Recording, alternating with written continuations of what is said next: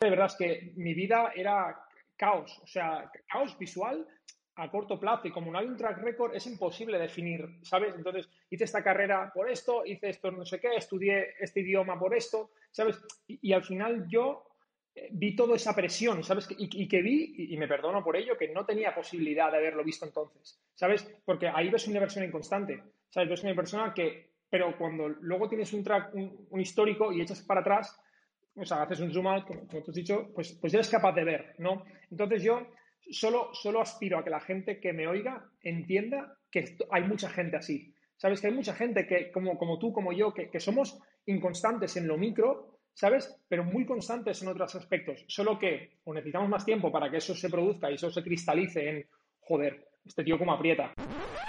Tengo un buffer de como uno o dos meses de la caña que le he metido al podcast con las conversaciones, pero es que he entrado en contacto con gente tan interesante que digo, tendría que publicar cada día o dos veces al día porque tengo unas ganas de sacar cada uno de los episodios que tengo con los invitados que, que pa' ¿no?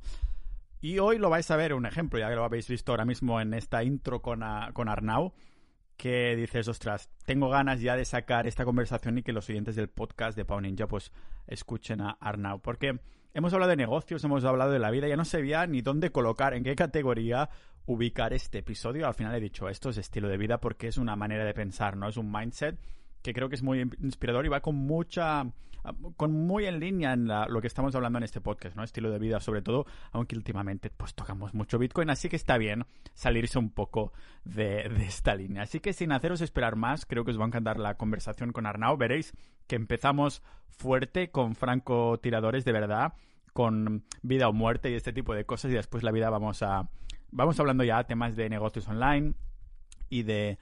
Ah, nos ponemos bastante filosóficos y la verdad es que con personas como Arnau disfrutas hablando de estos temas. Así que sin haceros esperar más, os dejo aquí con este podcast multipotencial de Pau Ninja.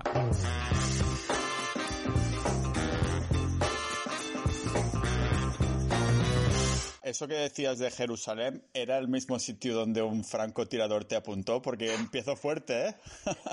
no, no, eso fue, eso fue, o sea, fue el mismo viaje, pero fue cruzando de Jerusalén a, o sea, fue de Israel a Jordania. Ah, vale. Que, claro, yo, o sea, todo el mundo entra como guiado y yo como, bueno, iba haciendo un poco autostop y, demás. Entonces, claro, yo crucé a pata y cuando llegué a, allí a Jordania, la movida es que allí el dinar jordano prácticamente se equiparaba a un euro, con lo cual, claro, todo era la unidad de el dinar y todo es una botella de agua, un dinar.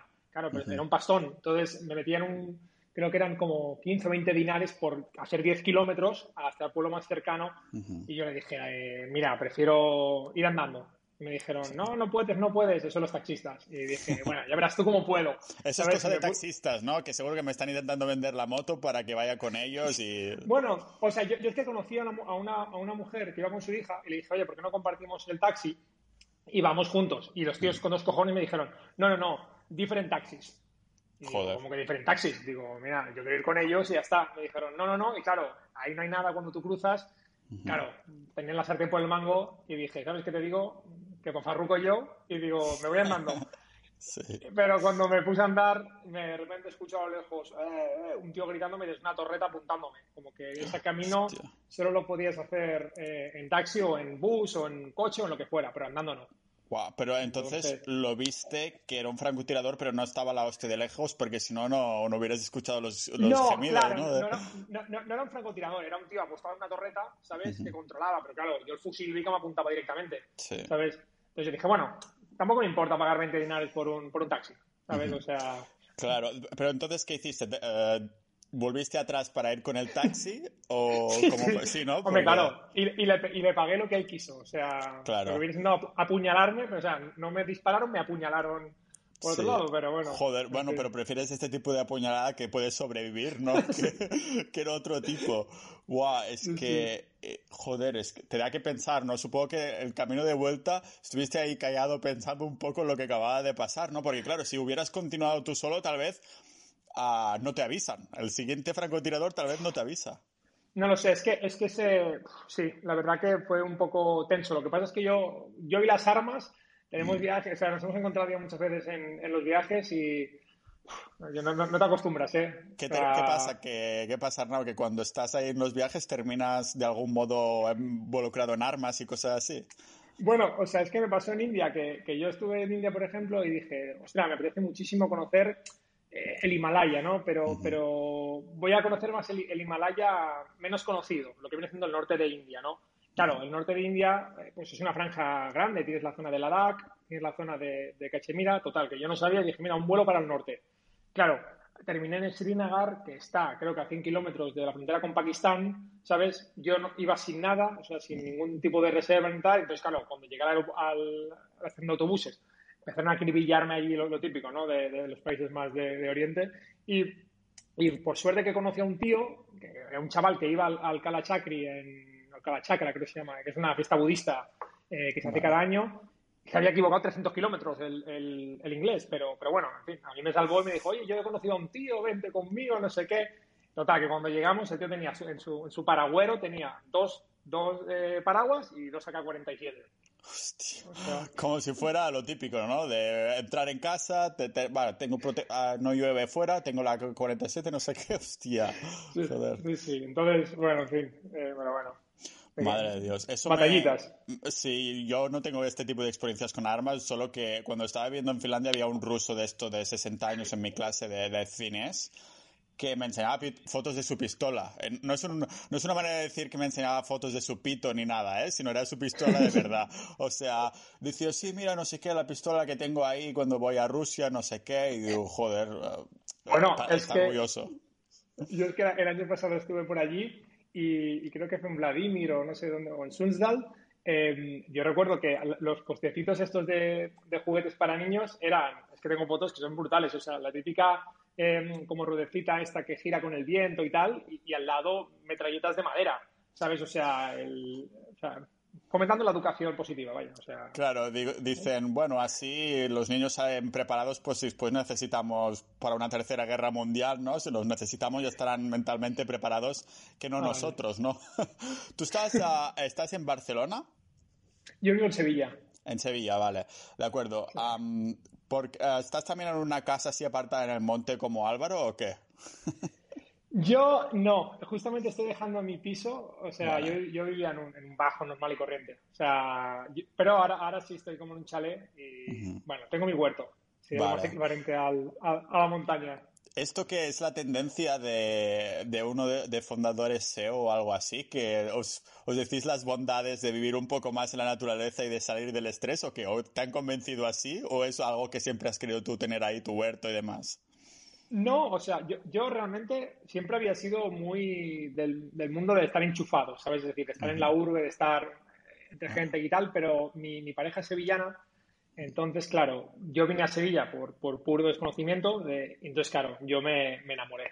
O sea, me, enamoré de, todo lo que yo no era, ¿no? Digamos, o sea, de esa forma de hacer más tranquila, de ese... Yo recuerdo muchas veces de eso, de agendar cafés, ¿sabes? De, oye, nos vemos el martes a las 7 para hacer un café. Yo antes lo de Oye, ayer, ayer mismo, eh, ayer eh, salíamos eh, Ana y yo a desayunar y antes de salir a la calle nos, nos picó un amigo.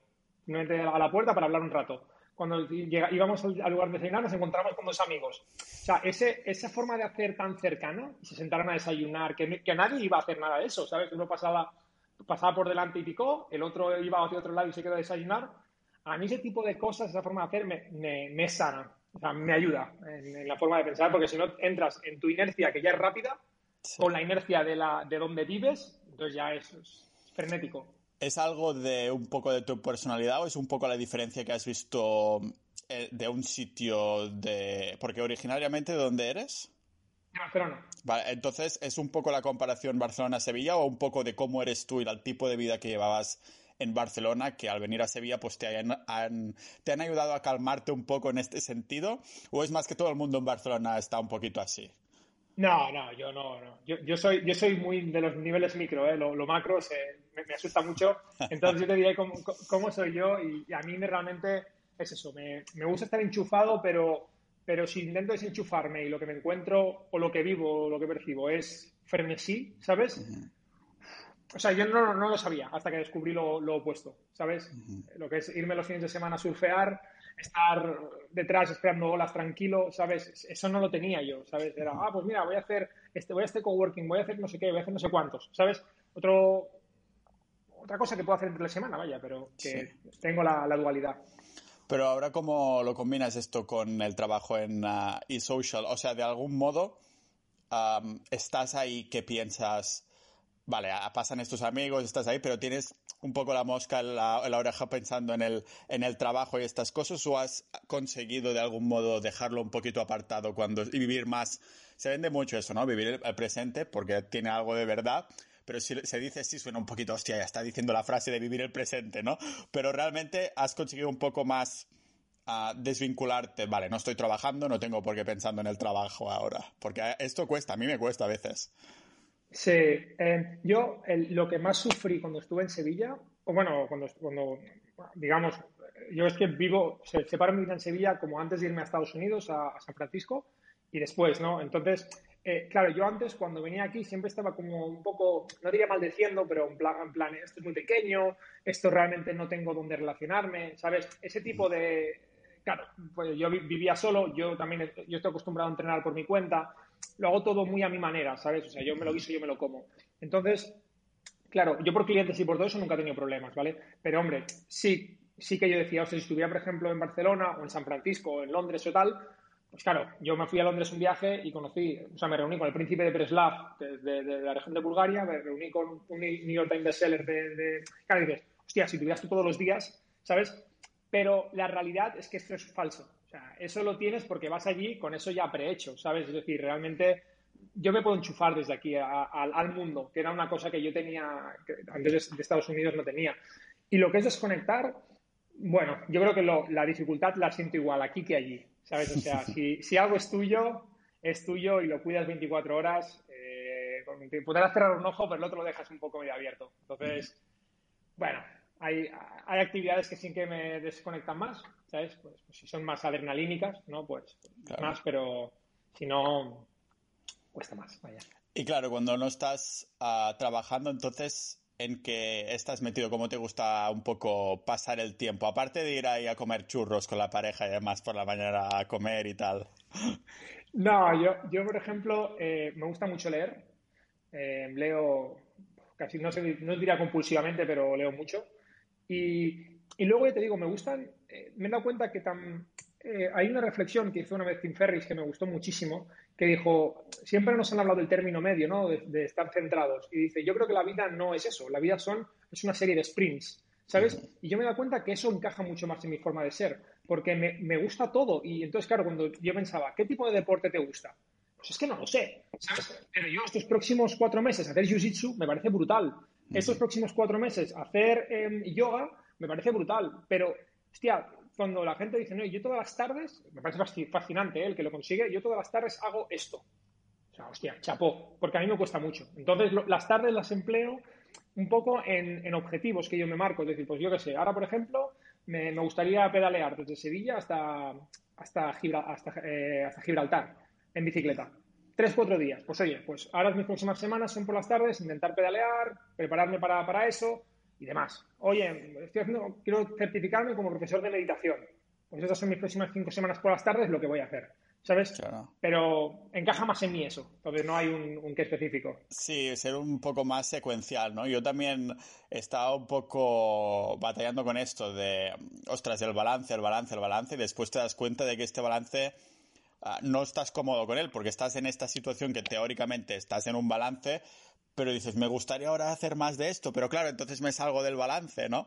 Ah, y realmente no estás como abrazando esa oportunidad o abrazando ese hobby o esa pasión o ese interés simplemente que estás teniendo en ese momento, cuando en verdad podrías esto, ¿no? Ah, pues lo abrazo durante cuatro meses y después me olvido completamente para siempre o lo vuelvo a recoger después al cabo de dos años, ¿no? Es un poco yo es fascinante. Sí, me siento muy identificado. Sí, sí, sí. Ah, y entonces, ¿qué? ¿Tienes intereses de todo tipo? ¿Eres un multipotencial también como...? Wow. Sí. Te lo tenía que decir, que eso me, parece una... Me parece fascinante. O sea, la, mm. verdad que, que, le hayas puesto un término a eso porque ha sido el sufrimiento de toda mi vida. O sea, el, el que nadie le pusiera un nombre a eso, ¿sabes? Sí. Bueno, yo lo he pillado de una chica que hizo una TED Talk. No, no creo que se lo haya inventado ella tampoco porque es un término ah, como francés, multipotencialité o algo así. No, Bueno, no voy a hacer acento francés tampoco. pero justo... ¿eh? Sí, lo he puesto, lo he puesto. Justo hoy se acaba el episodio con Álvaro Sánchez, hace nada, media hora que lo he publicado, de Quédate con el cambio de bandija asquerosa. Y él dice, yo soy también multipotencial o como lo llamo yo, disperso de mierda. que también es un término un poco más casual para llamarnos, ¿no? Ah, de que simplemente, que tampoco significa prostituirte en el sentido de que te guste todo, pero que te gustan muchas cosas y tienes muchos intereses y mucha curiosidad como intelectual o física o lo que sea, ¿no? La, reflexión que yo hice sobre esto, que es como un aha para mí, ¿sabes? Es que el concepto del, enfoque, ¿no? O de lo que, digamos, de lo que, de lo aprietas, hago, abro paréntesis, ¿no? Es decir, hay una frase de la película de Cadena Perpetua que me parece que a mí me marcó la vida, que es una típica frase así suelta, que le dice el, creo que es el, no, bueno, no recuerdo, uno, uno, al otro, no sé quién era, le dice, todo en esta vida es eso, presión y tiempo, ¿sabes? Entonces, yo un poco, sí, entonces yo se lo intenté llevar un poco a mi mundo y decía, y yo, y yo veía puro caos, ¿no? decía, pues eso, yo cuando, yo cuando estudiaba carrera, yo recuerdo, o sea, yo leía desde tratados del coltán en el Congo sobre a cuál, cuál, cuáles eran los, misioneros javerianos que habían ido a la, región de Sierra Leona a salvarla, sobre por qué eh, Sun Tzu dijo, o sea, o sea, era pura dispersión. Pero lo que me he dado cuenta con el tiempo, y eso es lo que para mí ha sido como ese aha moment, es que yo sí soy muy constante. Pero, pero en, en, si, si, el enfoque de macro tiempo es, o sea, de tiempo, eh, la, eh, la, profundidad de campo es muy corta, solo veo ruido. Solo veo a un Arnau que ahora hace jiu-jitsu, que ahora hace boxeo, que ahora hace no sé qué. Pero cuando me voy al nivel macro, veo a un tío súper constante en el deporte, veo a un tío súper constante en lo que es la salud física. Entonces, claro, eso para mí ha sido como revelador. Entonces, claro, cuando ahora me dicen, eres súper disperso, digo, no soy disperso, soy disperso en un micro tema. Pero es que ese microtema no es en sí lo que a mí me, importa. Yo me veo súper constante en lo que es buscar un poco los, los topics que tú marcabas en el, en el blog, ¿no? Claro, eh, dices, quizá de este no aprietas o de este otro tampoco estás apretando, pero es que en conjunto. El conjunto es muy constante. Estás pegando todos los días eso. Zoom out, ¿no? Para poder ver esto. Exacto. Y para mí eso fue como un momento de, de wow, de revelación, de decir, hostia, no soy un, un apestado que está haciendo mil cosas. O sea, tengo un enfoque muy claro Solo que a microescala cuesta definirlo porque no consta de niveles microscópicos, ¿no? Claro, que realmente es este, el mindset que tú tienes es lo que te ayuda a enfocarte en estas cosas, aunque sea por tiempos limitados, ¿no? Es realmente el mindset este que te define, no lo que estás haciendo, haciendo por tiempo limitado. No, no eres Arnau que está el de Jiu-Jitsu que lo deja, no eres Arnau el de esto que lo deja, sino que eres la persona que cuando se enfoca en algo, pues tal, ¿no? Es un poco más definirte por el mindset que no por esa cosa en concreto, porque no cuesta aceptar, ¿no? Que te puedan gustar muchas cosas y eso es un poco lo, lo jodido, ¿no? Como si tuvieras una especie de enfermedad porque ves personas súper especializadas en algo y dices, ostras, me pasa algo, soy, hay algo en mi cerebro que no, no, cuaja del todo, o a lo mejor no soy maduro, soy un puto crío que no se puede enfocar en algo en concreto, ¿qué, no? Y entonces, claro, te, te abre este mundo, ¿no? De que dices, ¿cuándo empezaste a ver que tal vez uh, valía la pena hacer este zoom out y que lo que te definía era más todos los conceptos que engloban ah, cuando das un, un, poco una visión más global de ti mismo que no algo específico. ¿Cuándo empezaste a ver esto? ¿Fue relativamente recientemente o hace años ya que dijiste, Buah, ah, en ese viaje cuando me apuntó al francotirador lo entendí? que no, ¿no? Pero... No, no, no, lo sé. Yo, yo creo que, que un... no, no era mucho, la verdad.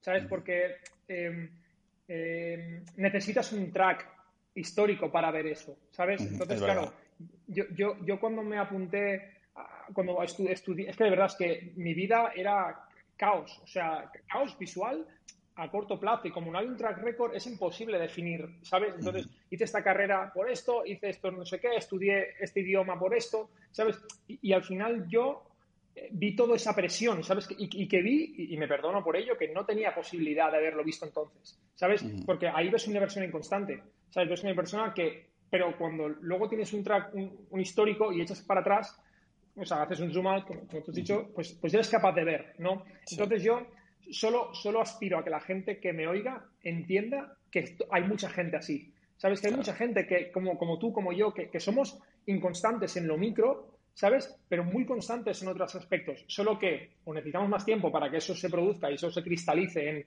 joder, este tío cómo aprieta, ¿sabes? Pero cómo aprieta en esto, ¿sabes? Eh, cómo aprieta en, vivir, cómo aprieta en, en, generar, en, perseguir sus sueños, cómo aprieta en, yo qué sé, ¿sabes? Pero, pero bueno, no, sé, supongo que te diría que hace poco que vi todo eso. Sí, yo también relativamente hace poco y creo que es, no, no me había dado cuenta hasta que lo has mencionado tú ahora, ¿no? Porque no tienes ese historial de ah, si estudias una carrera y dices tal y después cambias, claro, son solo un par de cosas que te han hecho dejarlo, ¿no? Pero en cambio, si tienes 10 cosas, dices, un momento, ah, aquí hay algo que se repite, ¿no? Hay esos hábitos o estas cosas que hacer que se repiten y puedes valorarte tan, más a ti mismo, ¿no? Supongo que una persona, un adolescente de 16 años le será mucho más difícil entender si es o no un disperso de mierda o un multipotencial, ¿no? Que, tienes que, ir en ese track record. En temas de profesional, porque es una de estas cosas que, lógicamente, pasamos más horas de nuestros días, ¿no? Al fin y al cabo, todos necesitamos dinero para ser, para vivir y hasta cierto punto también para ser felices, ¿no? Y entonces la carrera profesional es súper importante. ¿Cómo enfocas un poquito este mindset multipotencial, no? Porque yo, por ejemplo, he visto que necesito cierta diversificación ah, para poder decir, vale, esto lo estrujo ahora durante unos meses hasta que me canse y volverlo a coger dentro de un tiempo para después pasar a esto que sé que entonces me vienen más ganas de tocarlo, ¿no? De este modo no me rayo tanto. Ah, teniendo una agencia como tal, ah, lo que haces, me pregunto, ¿eh? ahora me corriges, ¿son temas específicos o simplemente apoquinas y dices, hoy no quiero hacer esto, pero me toca hacerlo porque hay sueldos que dependen de mí?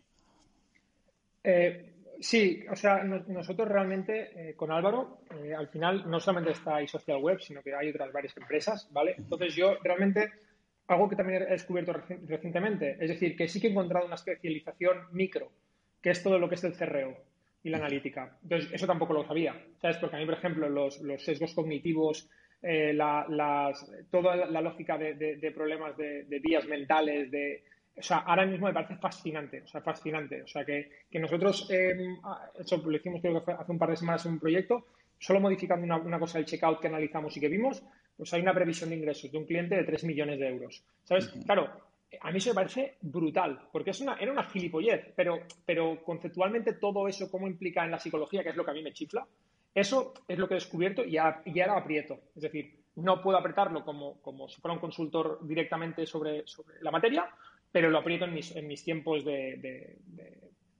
más libres, digámoslo así. Y, al final una cosa que también he aprendido yo es que cuando el mundo se especializa o cuando todo el mundo se especializa, se, requieren ensambladores, ¿sabes? O sea, está muy bien eh, eh, ser especialista en Big Data, ser especialista en tal, pero si no los ensamblas, no vas a hacer nada con ellos, ¿sabes? Entonces, un, poco lo que hago a lo que se dedica el social web y lo que intento hacer yo, mejor que puedo, es ensamblar piezas ensamblar piezas de procesos, ensamblar piezas de equipos, ensamblar piezas de expectativas de cliente con resultados, ¿sabes? Entonces, em, claro, ahí hay, hay, parte que no me gusta, ¿sabes? Pero, pero, pero es que yo creo que la, la, falsa ilusión de que todo lo, de que emprender es todo, o sea, emprender lo que te gusta implica que todo lo que va a hacerse te va a gustar, es, es, muy naif. ¿Sabes? Sí, sonrío porque justo hace, creo que eh, julio o agosto saqué un episodio exactamente sobre esto, ¿no? De que el trabajo perfecto es una puta mentira, que realmente siempre te tocará hacer cosas que no te gusten, incluso aunque creas que es el trabajo perfecto, ¿no? O sea que, que no, se da, no se ha dado nunca este caso de que, ostras, todo va rodadísimo, cada día soy una fuente de inspiración, que todo lo que toco es como el toque de oro del rey Midas, ¿no? Y estas cosas, que en verdad no, no es así. lo que me preguntaba es que, claro, estáis, vosotros dos fuisteis los fundadores, tú y Álvaro.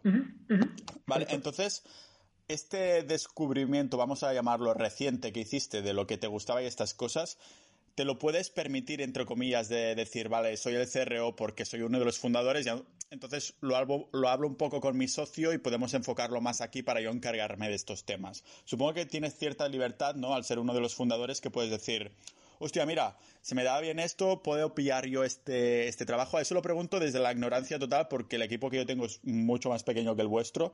O sea, claro, lo pregunto si tienes esta libertad de poder decir, puedo abrazar mi multipotencialidad porque el equipo y la manera de trabajar así lo permite.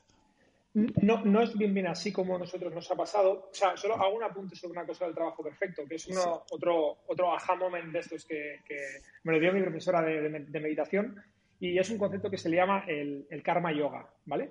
El karma yoga lo que dice es, eh, cualquier acto que tú quieras hacer tiene un componente egoísta. Cualquier objetivo que tengas, el que tú quieras, incluso si es donar mil euros, ¿no? Tiene, tiene, un componente egoísta, porque al final sale de, tu propio ser, ¿no? Entonces, lo, lo, el problema reside en que tú sigas em, eh, analizando la evolución de eso en base a tu, al objetivo, ¿no? Lo que hace el Karma Yoga es que tú dices, mira, ¿qué objetivo tengo? Tengo que conseguir un, eh, un blog con mil, mil eh, visitas al mes. Dices, y ahora te sacas de ese, de ese resultado y solo te, te, ciñes en hacer que la acción sea lo más eficiente posible. Es decir, tu, tu nuevo foco es la acción, con lo cual tú te, tu, tu mirroring lo haces en base a la acción, no en base al resultado. Con lo cual, para mí ha sido un cambio revelador, porque yo ya no miro mi resultado. ¿Sabes? Yo ya intento hacer un poco como decía José Márquez, ¿no? Miro mis, ingresos a final de año. O sea, es un poco lo mismo, pero a mi mundo, ¿sabes? A mi mundo me refiero de, oye, si tengo que hacer esto con esta acción, lo llevo a mi mundo y ahora aquí lo voy a intentar hacer. Y, te lo juro que para mí es, es, es, no sé, no sé cuál es la palabra, pero es, es mágico, ¿sabes? Es mágico olvidarte del resultado por una vez. Ya lo he pensado, ya sé dónde quiero llegar, ahora me da igual el resultado. Ahora solo pico piedra y me esfuerzo y le pongo todo mi, amor a que, a que eso suceda. Y, y, respecto a lo que me preguntabas del tema de, de, CRO, realmente nosotros lo empezamos a descubrir, eh, y hablo como Álvaro, yo, conjunto, todo el equipo, por, por todos los proyectos, eh, no solo a nivel de, de, clientes, sino para todos los, otros, todos los otros proyectos que teníamos. ¿no? Que al final lo que nos pasaba es que sí, generábamos mucho tráfico, pero a veces no monetizábamos, a veces no, nos levantábamos, a veces no entendíamos. Entonces, claro, en, la otra empresa que al final, eh, bueno, una de las otras que vendimos, estábamos Álvaro y yo y, un chico que era un, fontanero, no un albañil, pues claro, al final alguien tenía que coger un palo, ¿sabes? Yo aprendí de WordPress y no es que me tocara por, por conocimiento. Hacíamos Álvaro y yo, ¿sabes? Eh, entre uno y otro y al final quedó más libre la parte de hacer este tipo de preguntas, más de si Álvaro trae tráfico, por ejemplo, yo Arnau, ¿cómo hago para que ese tráfico monetice? ¿Cómo hago que eso suceda? Y fue a raíz de ahí que empiezas a escalar y dices, ostras, todo esto tiene sentido que esté en social web. Y a partir de aquí es cuando tú empiezas a montar procesos, equipos, para que todo eso empiece a, escalar. Pero no fue por ser el CEO, ni mucho menos. Fue porque lo, vi en otro sitio, vi la necesidad y el impacto que generaba y, lo, entendí que había que llevarlo a social web. Y eso fue así, básicamente. ¿Cuál es el, significado, el rol, el rol de CRO? ¿Qué significa y qué hace un poco? Porque lo has comentado un poco lo que era. ¿Puedes expandirte un poco más que nada? Porque tengo desconocimiento total de esto, porque sé que hay un C no sé qué, C no sé cuánto, C no sé cuánto, y al final me te pierdes, ¿no? Un poco. Sí, eh, CRO es Conversion Rate Optimization. Es decir, ah. lo, que, lo que nosotros nos, enfocamos es en analizar eh, un, tráfico que llega a una web, ¿vale? ¿Cómo haces que eso eh, cumpla los objetivos que tú quieres, ¿no? A, la vez que puedes, que puede ser recortar costes, porque, eh, es decir, al final es, mejorar la conversión, pero no solo la conversión en sí, sino aumentar el negocio, con lo cual necesitas tocar muchos palos, desde entender el producto a entender en qué proceso de un checkout, por ejemplo, se pierden, a qué estado eh, está un usuario, dónde hay problemas, por ejemplo, en el uso de un buscador interno, ¿sabes? todo ese tipo, si yo te pregunto, oye, Pau, en, en, de, de, de Ninja, ¿cuál es el clúster de, de, blog que más se lee? No te estoy hablando de, qué es, cuál es el post, el clúster, ¿sabes? Y si te leo el clúster, oye, y, de clúster, ¿cuál es el, la gente que más se suscribe en base... Eh, ¿Cuántos eh, posts hay que leer por clúster hasta que te suscribes? Claro, esto es, eso es útil porque si, ya, no estamos hablando de post, estamos hablando de clúster. Si tú estás viendo que el de, el de dinero es el que más te convierte, ¿sabes? O solo necesitas un post, pues quizá no necesitas seguir invirtiendo tantas horas, mientras que el de, el de longevidad necesitas tres para que una persona se te suscriba, pues quizá ahí tienes que redactar más. Claro, si, si, fuera directamente a por el dinero, tendría que eliminar unos cuantos, rollo el de historia, el de tal y el de cual, ¿no? Y, supongo que si yo fuera un cliente que necesitara vender algo específico en Pau Ninja, ¿no? Te pillaría un ataque porque no tengo ni Analytics de hace tres años, me parece. Yo lo, he visto, lo he visto y he pensado.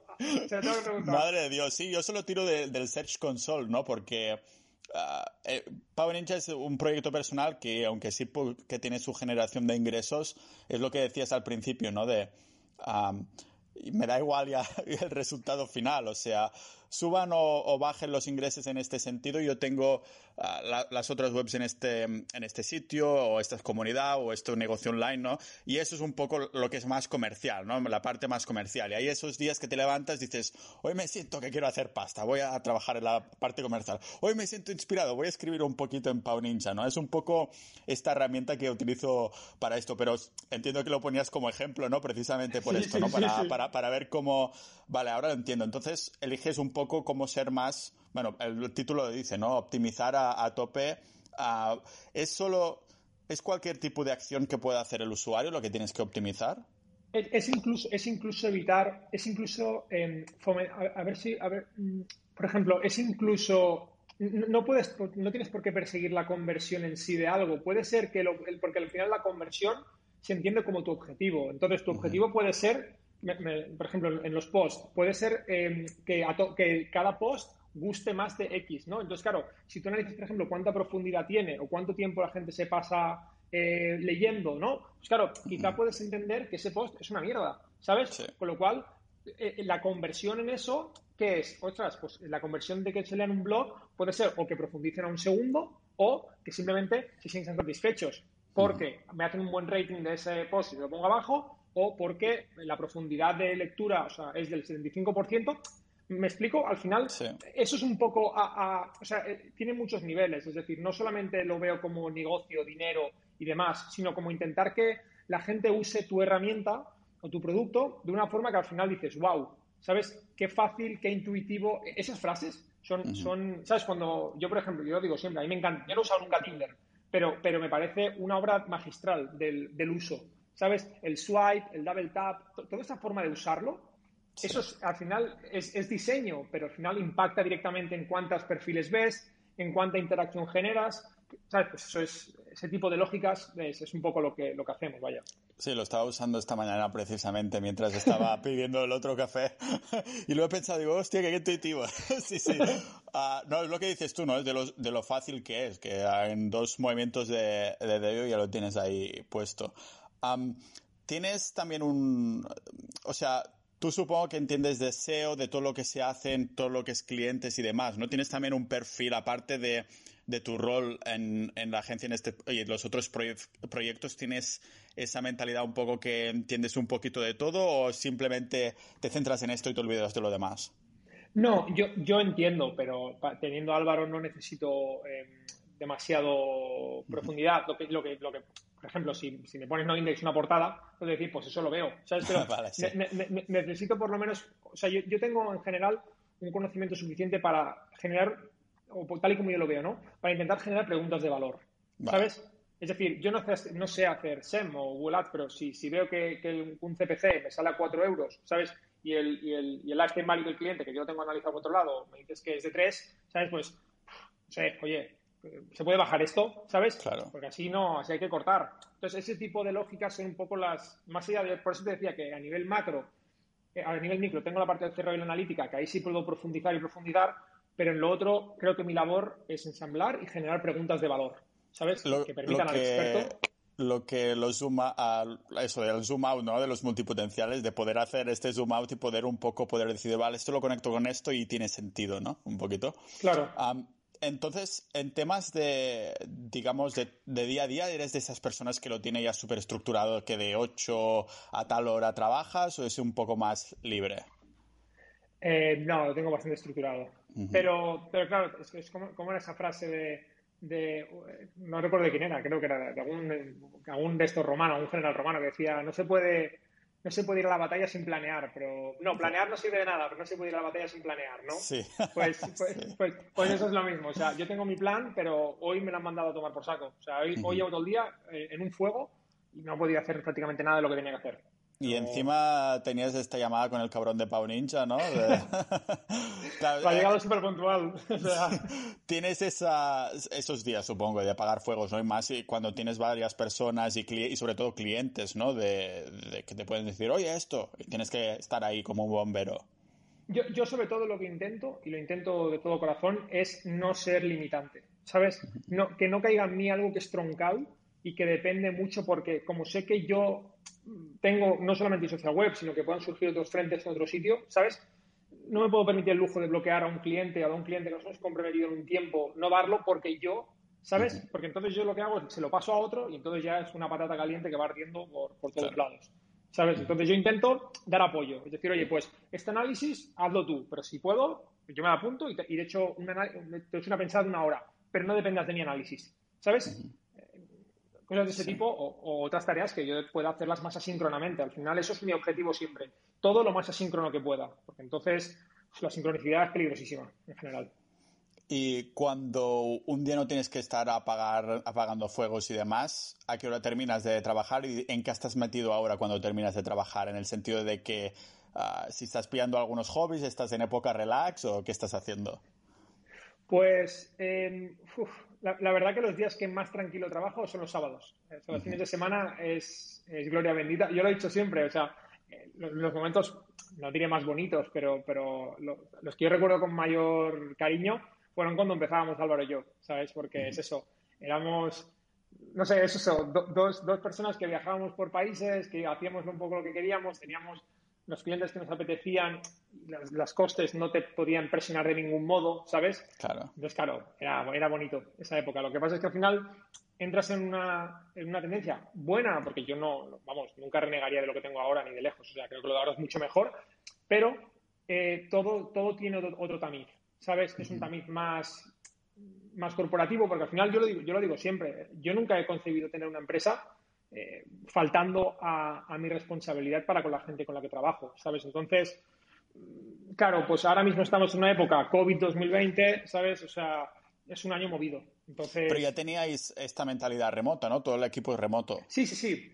Siempre ha sido remoto, pero me refería más a, que, por ejemplo, hay clientes que están mucho más... Eh, todos los medios estamos a flor de piel, ¿sabes? Ah, vale, sí.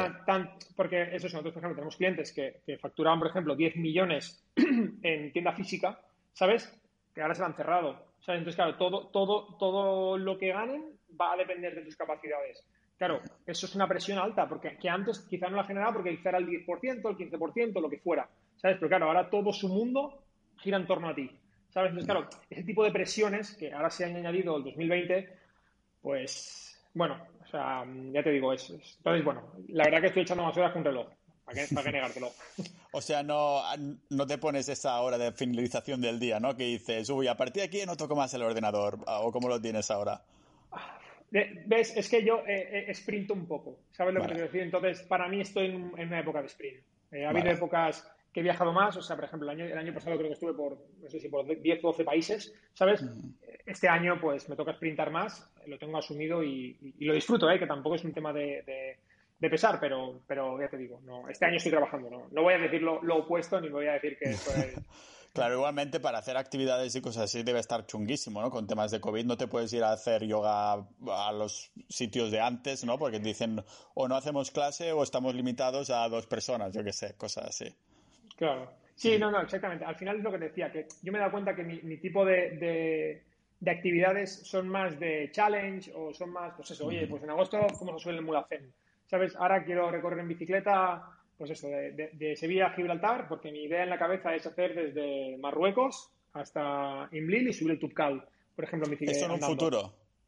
Sí, cuando me abran la frontera. ah, vale. Pero entonces, así que abran la frontera, ya sería potencialmente un challenge que harías, uno de estos challenges, porque ya sí. Se, ¿Sí?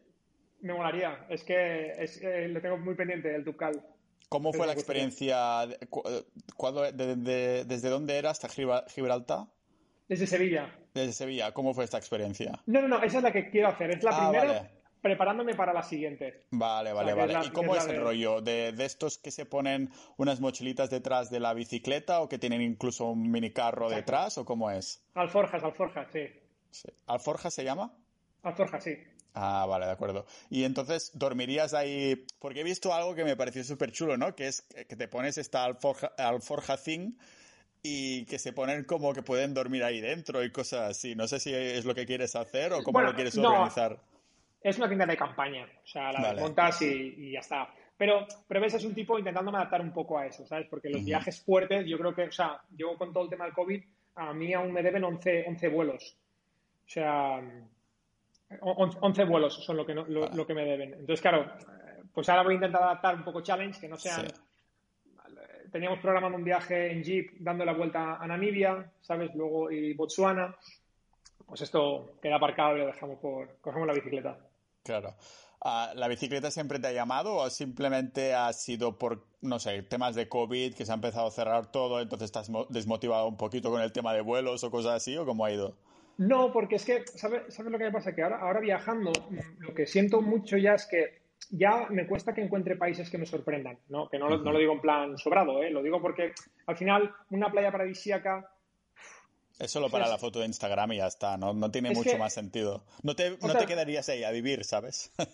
o, sea, claro, o sea, y aparte es que nadie habla de la humedad, por ejemplo, pero, pero en cualquier caso, eh, yo creo que cuando has visto varias, pues ya, genial, es maravilloso, ¿sabes? Pero yo tengo ganas de volver a lo que yo era a lo, donde cuando yo sentía aventura de verdad. Entonces yo me doy cuenta que la, aventura que queda es África, ¿no? Entonces, em, ¿qué pasa? Que, como allí no hay unos highlights, yo te digo, oye, Pau, vámonos a, Burkina Faso. ¿Qué hay en Burkina Faso? Nada, ni, ¿no? sabía que existía, ¿no? claro, entonces un poco el, tema en Burkina Faso para mí es recorrerla, ¿sabes? Sin ningún tipo de, de objetivo, ¿sabes? Es decir, coger una bici, llegar allí y, pedalear dos semanas. Entonces, es un poco la, idea de objetivo de viaje que considero que es eh, The Ultimate Adventure, ¿no? Que, yo le llamo. Sí, eh, en esto de los viajes es un poco el disfrute que estás sintiendo en el momento, es que tienes algún tipo de, lista de países que quieres ir o cómo, cómo lo enfocas del sentido de los viajes? Yo viajo mucho por sueños. Es decir, si algo me llama mucho, pues por ejemplo eso, en, la India fue por conocer el Himalaya, pero luego terminé en una visa con el Dalai Lama. Eh, claro, eh, en Birmania, pues eso, conocimos en un templo asiático, recorriendo eh, el país en, moto, ¿no? Yo qué sé, en furgoneta, yo quería, quería hacer un viaje en furgoneta y nos recorrimos las dos islas de Nueva Zelanda. No sé, yo viajo, intento viajar un poco por eso, ¿no? Por, por sueños. He visto que mencionabas Islandia, eh, Islandia mucho en el, en el, blog, ¿sabes? Y, y yo ahí cumplí el sueño de mi vida, el de mi vida, que era bucear con una, una ballena jorobada. Oh, qué guay, eh, hostia. Sí, entonces, pues eso, yo no te, si no me llama el país o no hay un motivo, pues si se tercia voy, pero me gusta más viajar por, por porque hay algo allí específico, sí. Sí, sí. Claro, es, un poco lo que, lo que pensaba yo también en estos últimos años, ¿no? Porque al final también es una lista que no, no puedes terminar nunca, porque aunque puedas visitar potencialmente todos los países del mundo, no puedes visitar todos los sitios del mundo, ¿no? O sea, si has visitado París, puedes decir que has visitado Francia. O sea, apenas puedes decir que has visitado París, porque seguro que no te lo has visto todo, ¿no? Es un poco que, sí, ¿no? Que has estado en el país, lógicamente. O sea, tienes el tal, el pasaporte, las experiencias, eh, todo y lo demás, ¿no? Pero es un poco ah, como me lo planteo yo para, para no ir un poco así a lo loco en el sentido de, hostia, tengo que ir ahí solo para poder decir que he estado ahí, ¿no? por eso me siento también identificado cuando mencionas esto del, del país específico, que dices, ostras, hay algo ahí, me llama la atención y sobre todo me gusta mucho el hecho de relacionar el país con una experiencia específica. O sea, fui ahí a hacer tal. y eso lo comentaba a mi amigo Juanma hace unos días en el episodio que grabamos sobre, bueno, eh, que él es eh, programador de pura cepa, pero está muy metido en, en la música y en la fotografía. Y, decía, me voy al retiro este a tocar el, jazz este Shamush, o no me acuerdo cómo se llama, o me voy a, aquí a hacer fotos a, en Marruecos a hacer tal, ¿no? De, un poco algo súper específico que puedas vincular esa experiencia con, ah, con demás. Después, claro, cuando vuelves a casa, ¿cómo los primeros días y posteriormente, cómo, cómo te sientes? ¿Es qué bien, vuelvo a estar en casa, un poquito de tranquilidad, que a mí eso me pasa bastante. Digo, qué bien, vuelvo a estar en casa, tranquilidad, rutina durante un tiempo, después ya volveré a estar en, con ganas de viajar. o llegas a casa y ya estás pensando en el siguiente viaje? Yo, yo es que me he dado cuenta que no soy viajero y yo soy aventurero. Entonces, eh, creo que ese, ese, gran concepto para mí es muy diferencial. Yo veo gente que viaja siete años eh, por el mundo y pienso, wow, o sea, yo me quito sombrero. ¿Sabes? Yo no soy tanto así como más, eh, como más aventurero. Es decir, en el sentido de, oye, pues vamos a hacer esto. O sea, vamos a bajarnos el Mont Blanc en bicicleta, en, en, en esquís. Pues venga, pues preparamos y nos, lo, extendimos. O sea, eso, vamos a ver auroras boreales eh, por encima del círculo polar ártico. Pues venga, nos vamos para allá y, y, las vemos. ¿Sabes? Ese es el tipo de viajes que yo hago y que al final cuando yo llego a casa me siento satisfecho. ¿Sabes? No tengo una necesidad de decir, ostras, he conocido Birmania, pero no he conocido ni Tailandia, ni Malasia, ni Laos. ¿Sabes? Yo no tengo esa sensación. Porque yo lo que cuando fui a, a descubrir Birmania fui a descubrir algo. Algo claro. más todo lo que me llevé por, por, por la cara, ¿no? Pero, pero, el extra, sí pero que realmente yo no, nunca, yo me añoro mucho de, de, de mi hogar, o sea, uh -huh. me gusta. Sí, fue también uh, una aventura. Es que me acuerdo cuando comenté en Twitter, hostia, que y Álvaro te mencionó, puso como tres bullet points, ¿no? Lo del francotirador, uh, también que estudiaste en una universidad y que estudiaste música con Rosalía. es como sí. lo primero que supongo que mencionó, aunque hubiera podido mencionar muchísimas otras cosas, por lo que veo, ¿no? No lo recuerdo. Sí, sí, sí. lo de Rosalía también es fuerte, la verdad. O sea, sí. Yo no, no, no, me llevaba mucho con ella ¿eh? cuando estábamos estudiando porque eh, fue una época convulsa de mi vida, un poco todo esto de la carrera, de no saber, claro. todo esto que hablamos hablado del, al principio, ¿no? que no sabes muy bien hacia dónde tiras, eh, te ves haciendo mil cosas, ¿sabes? Estudiando dos carreras eh, súper diferentes. Al final, claro, yo iba allí a... Como ¿Estabas una estudiando dos carreras entonces? ¿Qué, qué claro, estudiabas? Yo, yo estudié Ingeniería Industrial eh, me especialicé en energía nuclear y jazz. Uh -huh. En el taller de música. Sí. Hostia, qué, qué, chulo, qué chulo. Jazz ahí. También yo estaba bailando ahora Lindy Hop desde hace tres años o así. Uh, todo bueno. lo que es un poco swing y tal me llama muchísimo la atención. No soy muy bueno, pero uh, siempre uh, sé que me gusta porque como no soy muy bueno, repito ese curso. O sea, si no me gustara, sé que lo dejaría en plan, ah, no se me da bien, ¿no? Pero es como lo repito hasta que se me da bien, sé que me gusta precisamente por esto, ¿no? Um, y claro, es, es una de estas cosas de... ¿Qué te llamo de, del jazz, la música en general? Es simplemente porque, claro, hay como dos uh, corrientes totalmente distintas, ¿no? Que ingeniero de industria... ¿Cómo era? Eh, industrial, sí, sí. Industrial. O sea, ingeniería, ingeniería, nuclear, pero es industrial sí. con especialidad en energía nuclear. Claro, uh, no a lo Homer Simpson, ¿no? Pero saber ahí a tope de energía nuclear y demás y después combinarlo con algo como el jazz, ¿a, a qué viene? Bueno, ya sé que viene a ser multipotencial, ¿no? Pero el jazz en, en específico, ¿qué te llamó? Bueno, es, es, son, es, son, dos fuerzas que chocaban uh -huh. en mí, ¿sabes? Por un lado, estudiar esta carrera, yo no quería estudiar nada, ¿sabes? O sea, es decir, o psicología, que era lo que más me gustaba, pero, pero en cualquier caso, eso fue la típica cosa que hay una presión social uh -huh. gigantesca porque había sacado buenas notas sin bachillerato y demás, y al final es la típica típico argumento erróneo que te dicen, oye, pues si no sabes qué estudiar, estudia algo que te abra puertas, ¿no? Uh -huh. En ingeniería nuclear te abre puertas. Yo ah, con el tiempo me di cuenta que no es verdad, no te abre la puerta de veterinario, ni te abre la puerta de psicólogo, ¿sabes? O sea, te abre la puerta de ingeniería industrial. Entonces, pues hice eso un poco por, por hacer y, y mi peor suerte fue que aprobaba. O sea, yo era lo peor, porque la gente le costaba sacársela, yo me la sacaba, de verdad que no sé cómo, ¿sabes?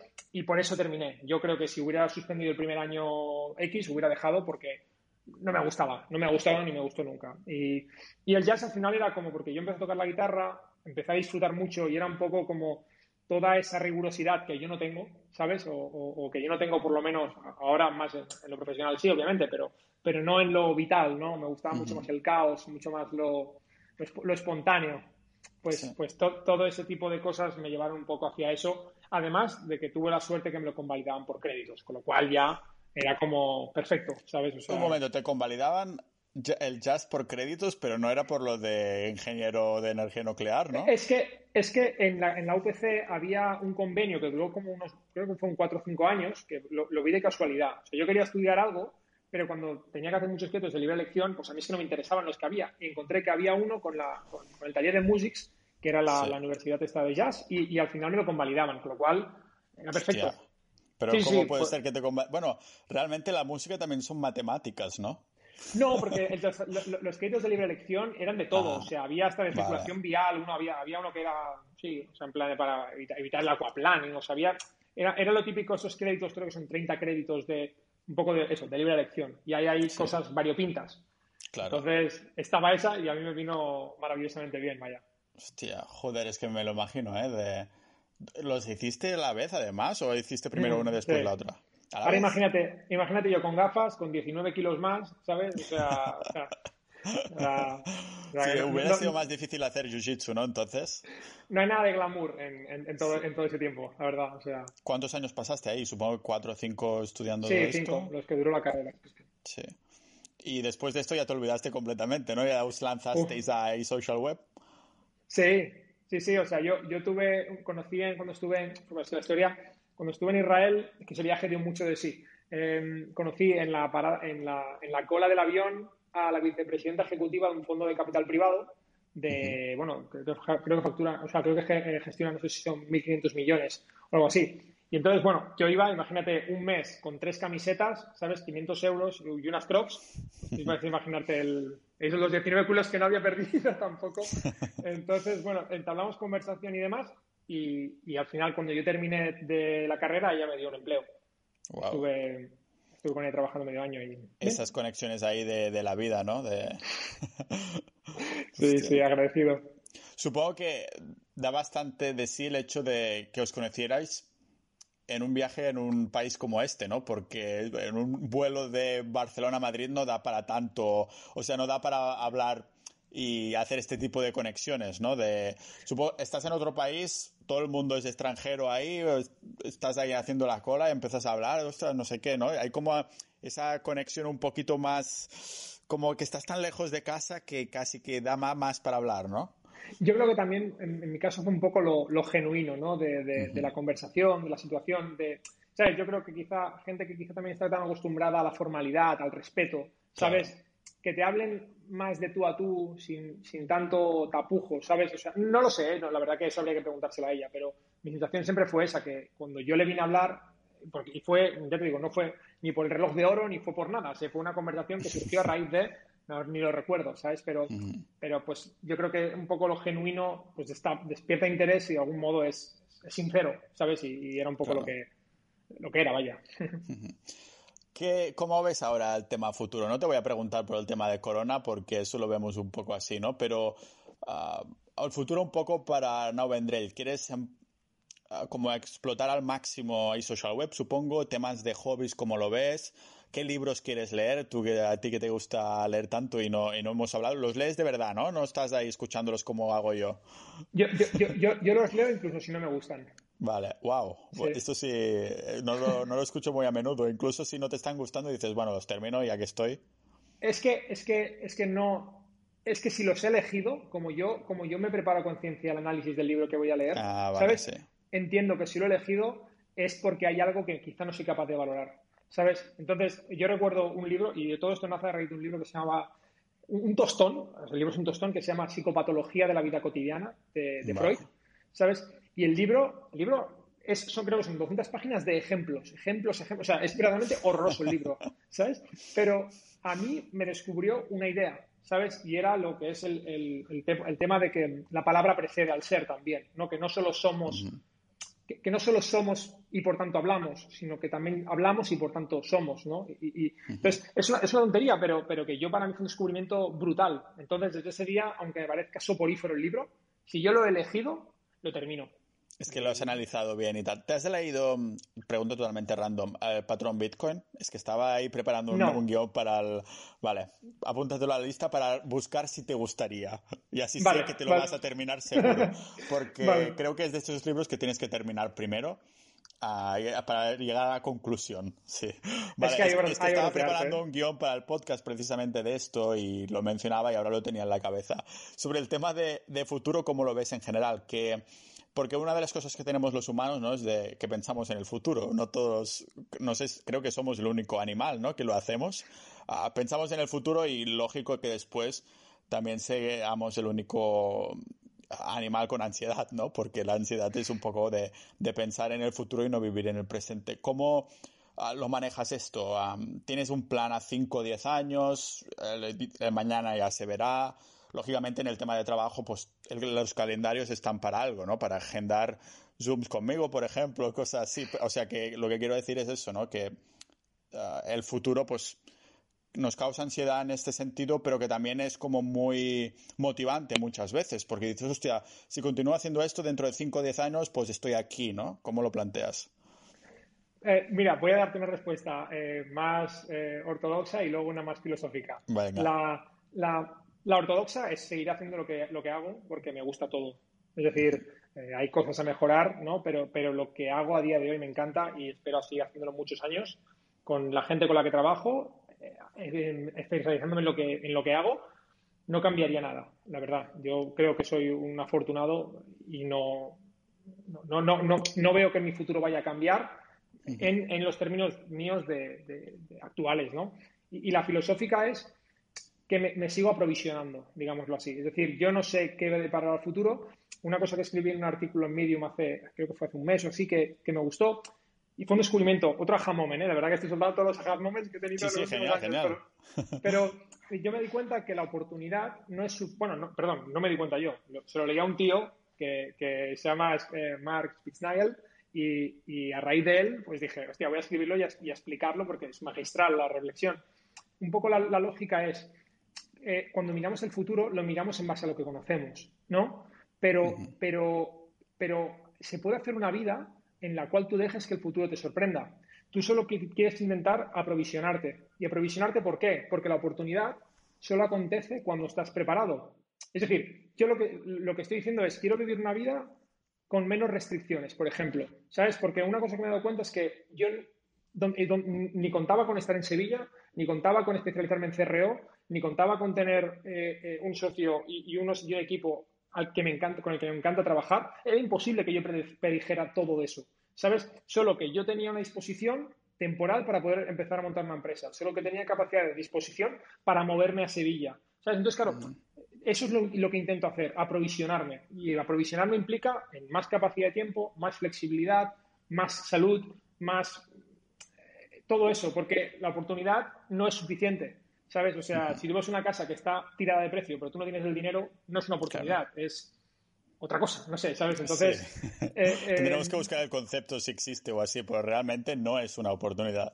Claro, entonces, pues eso, ya te digo, no, no seguir haciendo lo que hago y en la medida en la que pueda aprovisionarme eh, vitalmente, ¿no?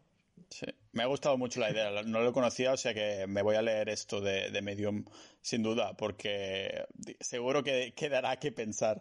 Arnau, que quería darte las gracias para venir como, como invitado, que ha sido un placer.